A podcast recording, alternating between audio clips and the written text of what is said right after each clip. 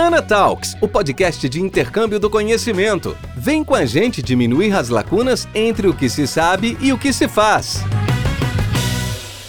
Oi, pessoal, eu tô aqui em Toronto hoje, finalizando as férias e tenho a oportunidade de estar com a Fabiana Bacchini, que é uma grande amiga. No início foi uma amiga virtual e agora uma amiga presencial.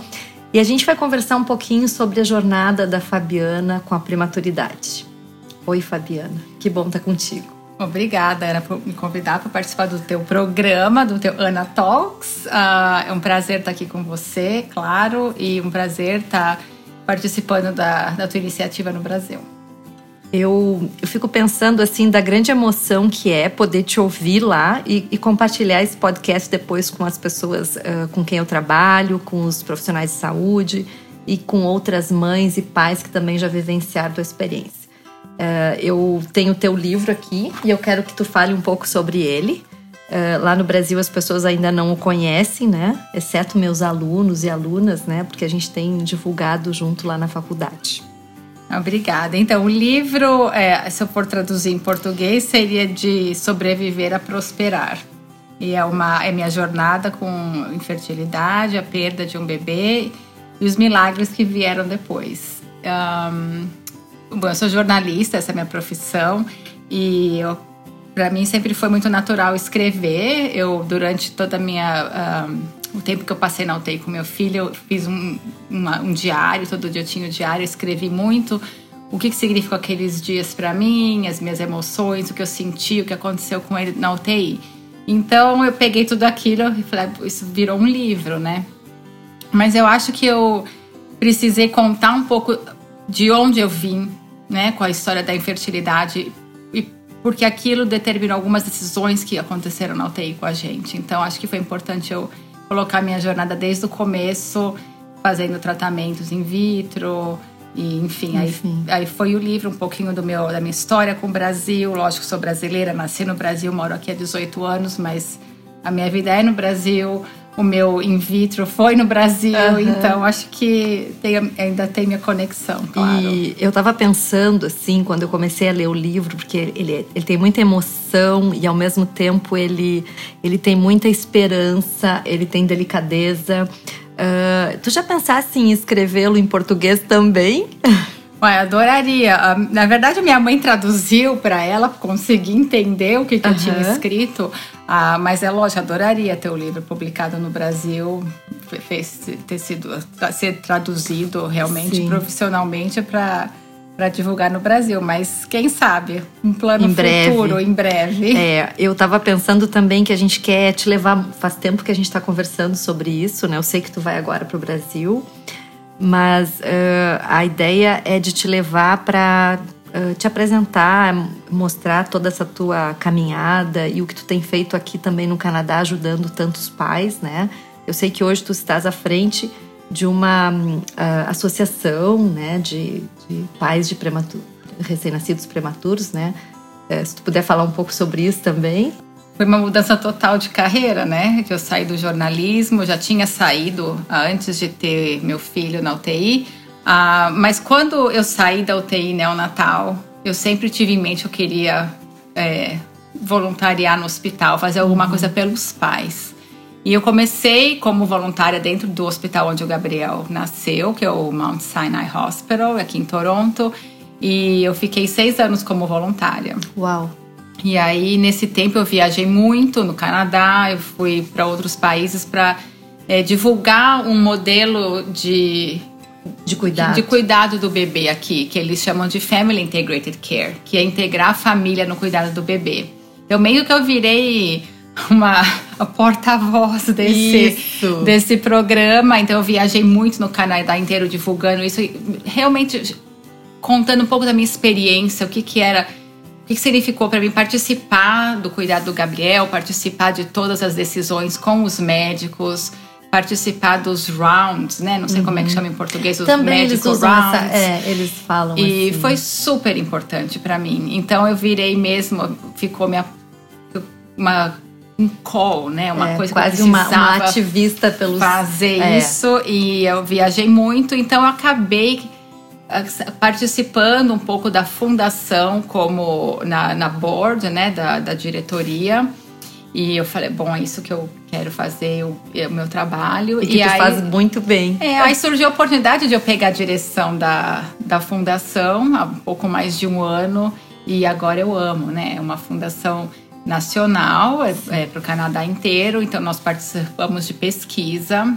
Então, nós somos muito envolvidos em pesquisa.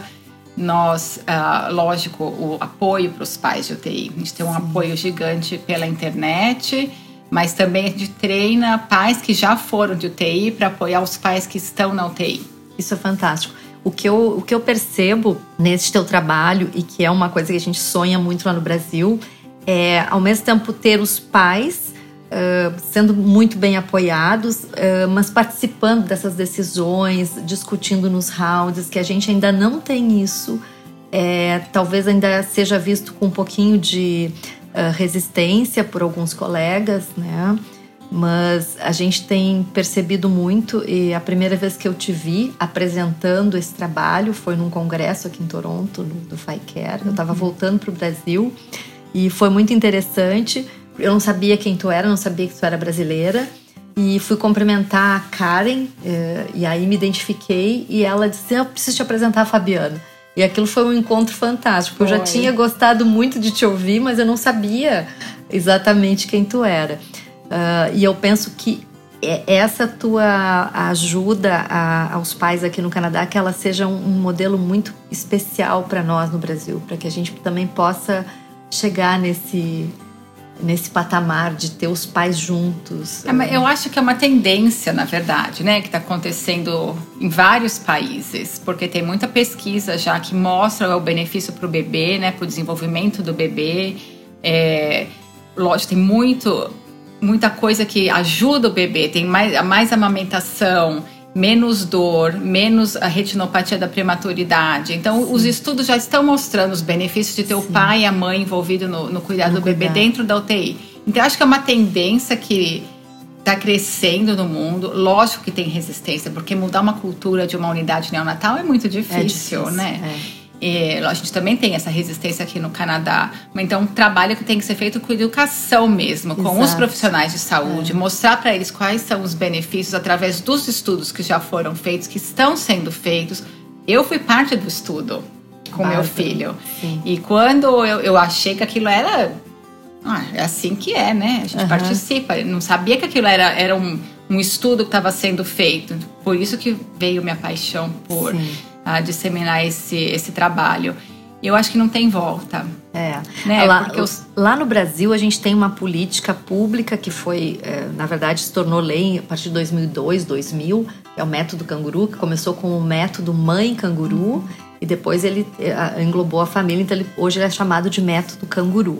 Algumas UTIs não natais uh, o veem como uma tecnologia de cuidado perinatal mas uh, eu tenho conversado com muitas colegas e a gente vê que ainda uh, é, é algo incipiente, apesar de alguns lugares uh, estarem bem desenvolvidos, pais muito atuantes, mas a gente se preocupa muito com a formação. Eu, como todo lado da universidade, formando gente, convivo com outros profissionais a gente se preocupa muito para que as pessoas, os jovens, enfermeiras, médicos, fisioterapeutas, psicólogos, enfim, todos os colegas da área de saúde, tenham essa oportunidade, essa uh, outra, uh, esse incremento, né, de ver os pais como partícipes realmente que são. Né? Claro, porque eu, eu, a gente parte do princípio que o pai e a mãe não, nós não somos visitantes exato, na UTI. Exato. É o nosso filho, uhum. a nossa filha que tá lá, uhum. né? Então não tem mais essa. O bebê de vocês, O bebê é, é nosso. então eu acho que tem que. O pai e a mãe tem que ser visto como parte do time, né? É o time. É, o, o benefício para o bebê de ter o pai e a mãe, o toque, a voz, a é. música, o som, que a mãe, o cheiro, né? Tudo Sim. isso. Hoje a gente brincou do Twitter, né? Que tinha uma, um artigo falando sobre os, os robôs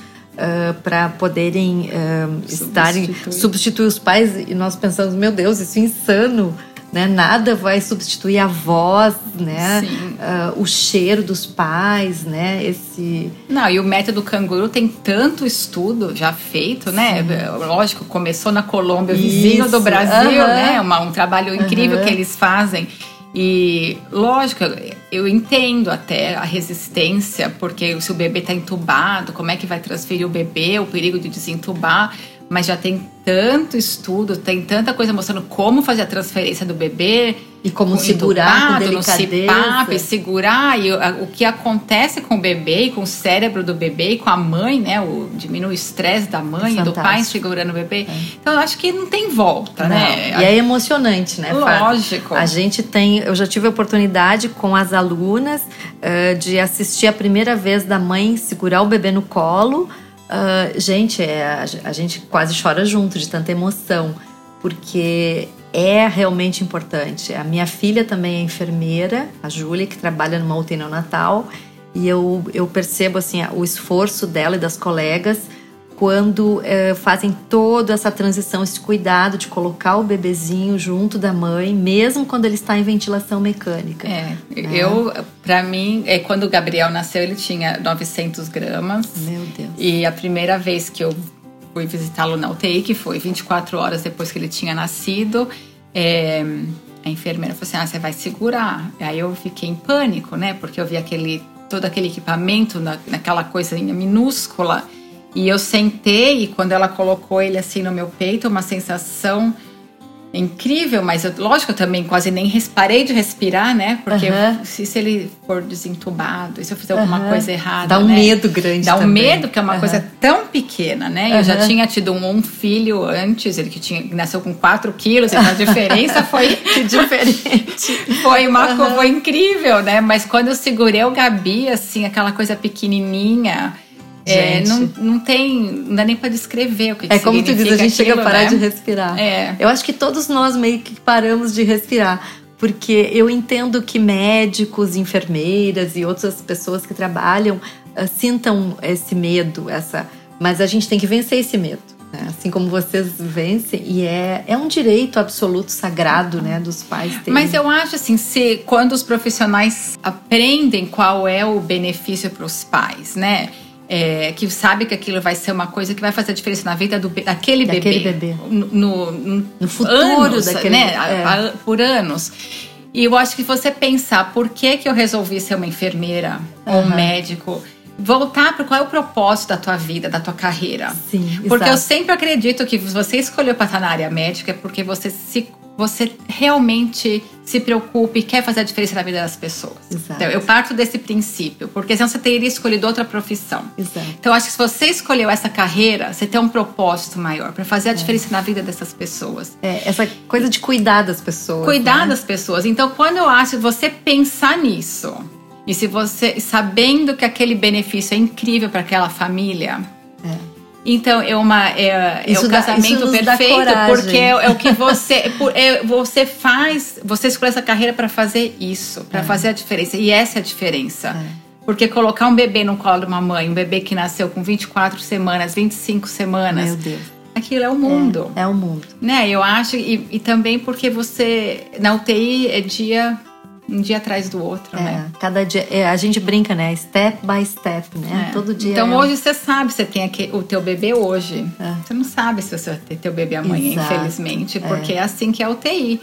Mas aquele momento que você pode proporcionar para aquela família, aquela família nunca vai esquecer. Nunca vai esquecer. Né? Então Exato. eu acho que isso que quando as famílias saem da UTI neonatal, tem tanta gratidão Exato. pelos profissionais que estão lá, né? Então acho que quando você pensa nisso, que todo dia na tua carreira, no teu dia de trabalho, nas suas 12 horas de, uhum. né, que você tá lá trabalhando com uma família, todo dia você tem é. essa oportunidade de impactar a vida de alguém positivamente. Exato. Então acho que isso não tem nem o que pensar, né? Não é, tem eu, como eu... não integrar a família porque você você faz isso por causa dessa família, é né? Por causa desse bebê, faz é. parte. Então não tem como Na verdade, eu, eu, brincava às vezes com as alunas quando a gente entrava assim numa enfermaria ou às vezes tinham os pais juntos, aquelas enfermarias tipo canguru.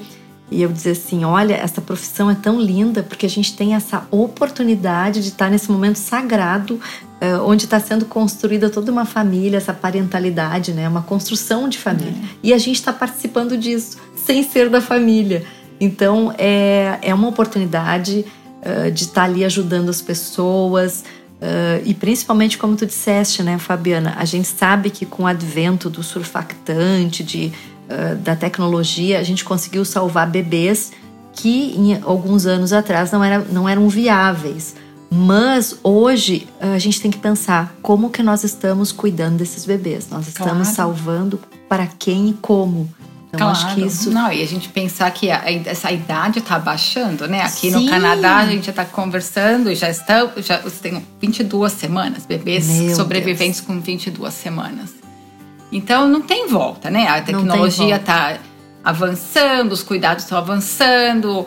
Então é como é qual é o próximo passo? O próximo passo é ter o pai e a mãe junto é, desse bebê, né? exato. né? E ter a família junto, que é, é tão cuida, importante. É, né? E é absolutamente viável e possível. Eu fui enfermeira de TI, neonatal e pediátrico e sou grata a essa oportunidade de ter trabalhado com tantas famílias, que eu aprendi tanto com essas crianças e com essas famílias, né? E eu queria também te pedir para tu, sei lá, dizer alguma coisa para as futuras enfermeiras lá do Brasil. Uh, como eu trabalho na faculdade de enfermagem, eu, eu volto para o Brasil uh, com esse presente que é estar aqui contigo uh, e vou procurar divulgar tudo isso que tu me deixasse ter a oportunidade de estar aqui contigo. Vou trabalhar num outro projeto, numa outra instituição agora, com o nosso projeto, o Seja Doce com os Bebês, no qual trabalha eu, a Denise Harrison e a Mariana Bueno. Então é, é mais um, é um desafio para nós, né? Então eu gostaria que tu dissesse alguma coisa para a gente, uma mensagem para as alunas, para a gente que vai começar tudo isso. Ah, eu, eu, eu amo. Uma palavra. Primeiro, acho que assim, eu amo as enfermeiras, claro, né? Porque eu acho que as enfermeiras, vocês que estão aí ouvindo, são as que seguram a nossa mão, né? Quando a gente está no momento mais difícil, mais vulnerável da nossa vida, são elas que seguram a nossa mão e, e fazem a gente acreditar que a gente consegue superar aquele momento e é, realmente fazer parte da vida dos nossos filhos naquele momento tão difícil, que a gente não sabe qual é o nosso papel ali, né? Como mãe e pai Exato. diante de uma UTI neonatal, numa UTI pediátrica. Eu acho que para quem ainda está na faculdade, estudando para ser enfermeira, sempre lembrar por que, que você está fazendo isso. Qual é o teu uhum. propósito, né? Sempre ter aquilo em mente. Porque eu acho que na, no dia a dia, às vezes, você fica tão meio desensibilizado, tem essa palavra é, em português, né? Porque exausto, às vezes você é cansado, tem muita gente para atender, né? Ou perde entusiasmo. Ou perde entusiasmo, o sistema não ajuda, o hospital te sobrecarrega com horas. Mas se você sempre lembrar qual é o teu propósito, tudo isso é superado. É verdade. Né? Eu acho que por que você faz o que você faz? Porque é, é uma profissão tão eu imagino assim, tão diferente de outras profissões. É. Que você está lidando com uma vida, uma família. É porque tem, tem, tem a paixão e tem a emoção junto, não é. adianta. Não é só uma é. coisa técnica, né? não. né? Lógico, tem que ter o a parte técnica. Lógico. Claro, é. mas vai muito além é, disso, né? é um coaching, é, uma é, é ser tua família mesmo. É aprender né? a ouvir o outro, né? E, e, às vezes a gente. É, são aquelas sutilezas, como tu dissesse, né? De segurar, às vezes só de segurar a mão, é. de dar um abraço, né? É, de também olhar. É o olhar e saber, eu tô com você. É você uma não sintonia. tá sozinha. Então, é, que às vezes exato. não precisa nem falar nada, né? Uma, eu lembro que quando o Gabi, depois de três meses que estava na UTI, ele teve que ir pra cirurgia e eu tava arrasada. Então veio o time do Sick Kids trazer uma, uma incubadora que era para fazer o transporte de um hospital para o outro. Nossa, eu chorei, chorei. E a enfermeira do outro lado se assim, me olhou e ela tava com lágrima no olho dela. Ai, meu Deus. Então, para mim, aquilo foi tudo, né? Porque. Sim, ela tava junto contigo. Ela, ela não falou nada, ela não pôde vir me abraçar, porque tinha um monte de gente ao meu redor. Mas eu, ela, eu sabia que eu tava junto. falando, eu tô com você. Tu sabia você que tá tu sozinho. podia contar. É. Então, acho que esses momentos que a gente nunca esquece, é. né? É o colo, né, que a gente é, recebe. E eu acho que essa é a diferença que elas que as enfermeiras têm na nossa vida, fazem na Ai, nossa que vida, lindo, né? Fábio. Então, o propósito, por que você faz o que você faz? Então, é acho verdade. que você sempre ter isso em mente, uhum. em qualquer ponto da tua carreira, como, é. como profissional de saúde.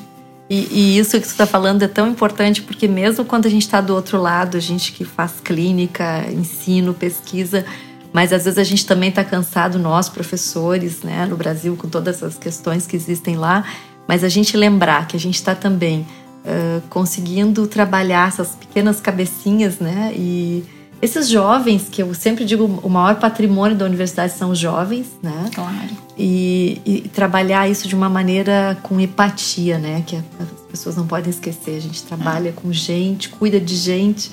Então, Fábio, só tenho que te agradecer uh, da gente poder ter conversado e com certeza, além do podcast gravado, eu vou te levar no coração. Ah, obrigada. pro Brasil. Parabéns pelo teu trabalho. É incrível o que você tem feito no Brasil. Acompanho de longe obrigada. um pouquinho. Eu sei que você é uma pioneira e, nossa, que sorte. E a gente volta com... e a gente vai ter mais trabalho. Muito. Eu acho que eu vou ser daquelas velhinhas assim, guerreiras, sempre lá do lado. Nunca vai aposentar. É verdade. Então tá, Fábio. Grande beijo, muito bom estar aqui contigo. Obrigada. A gente fica por aqui, pessoal, adorando essa oportunidade com a Fabiana e eu prometo que nos próximos episódios eu vou conversar com pessoas também muito interessantes que vão colaborar conosco para que a, a, o nosso Anatalk seja bastante produtivo. Um grande beijo para todos. Vamos ficando por aqui. Ana Talks te espera para o próximo episódio. Até lá!